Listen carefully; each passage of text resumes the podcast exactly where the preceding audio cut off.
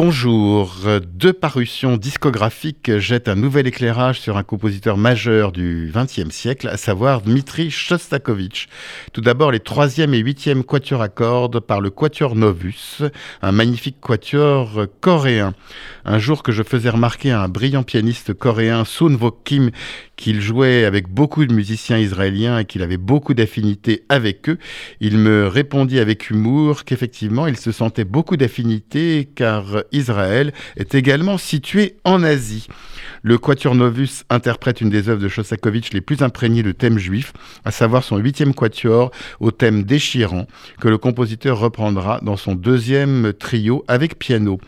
Les liens de Shostakovich, qui n'était pas juif avec le judaïsme, sont particulièrement forts.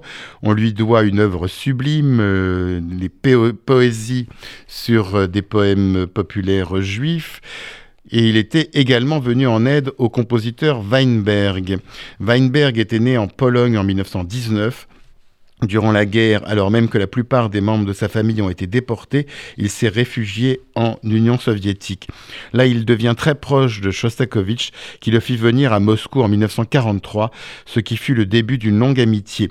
C'est Shostakovich qui fit circuler une pétition réclamant la libération de Weinberg, emprisonné en février 1953 pour, ouvrir les guillemets, activité sioniste, fermer les guillemets. Weinberg a été libéré après la mort de Staline, toujours en 1953. Et puis on doit à Shostakovich une 13e symphonie, dite Babillard.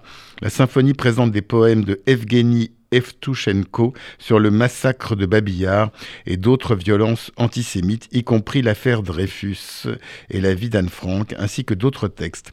La symphonie fut composée alors que régnait une censure terrible en Union soviétique et Nikita Khrouchtchev menaça de stopper l'exécution de l'œuvre.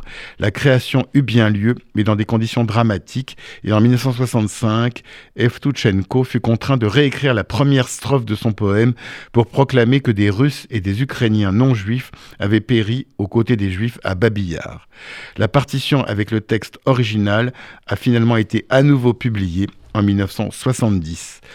On doit également au grand pianiste Igor Levit une autre belle parution consacrée à Shostakovich, à savoir les 24 préludes et fugues pour piano de ce compositeur, une œuvre dans laquelle cette fois-ci il rend hommage à Jean-Sébastien Bach et à ses 48 préludes et fugues.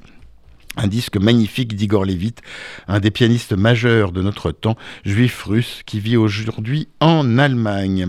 Quant à moi, j'aurai le plaisir de vous retrouver dimanche prochain pour une nouvelle interview. Bonne journée sur RCJ.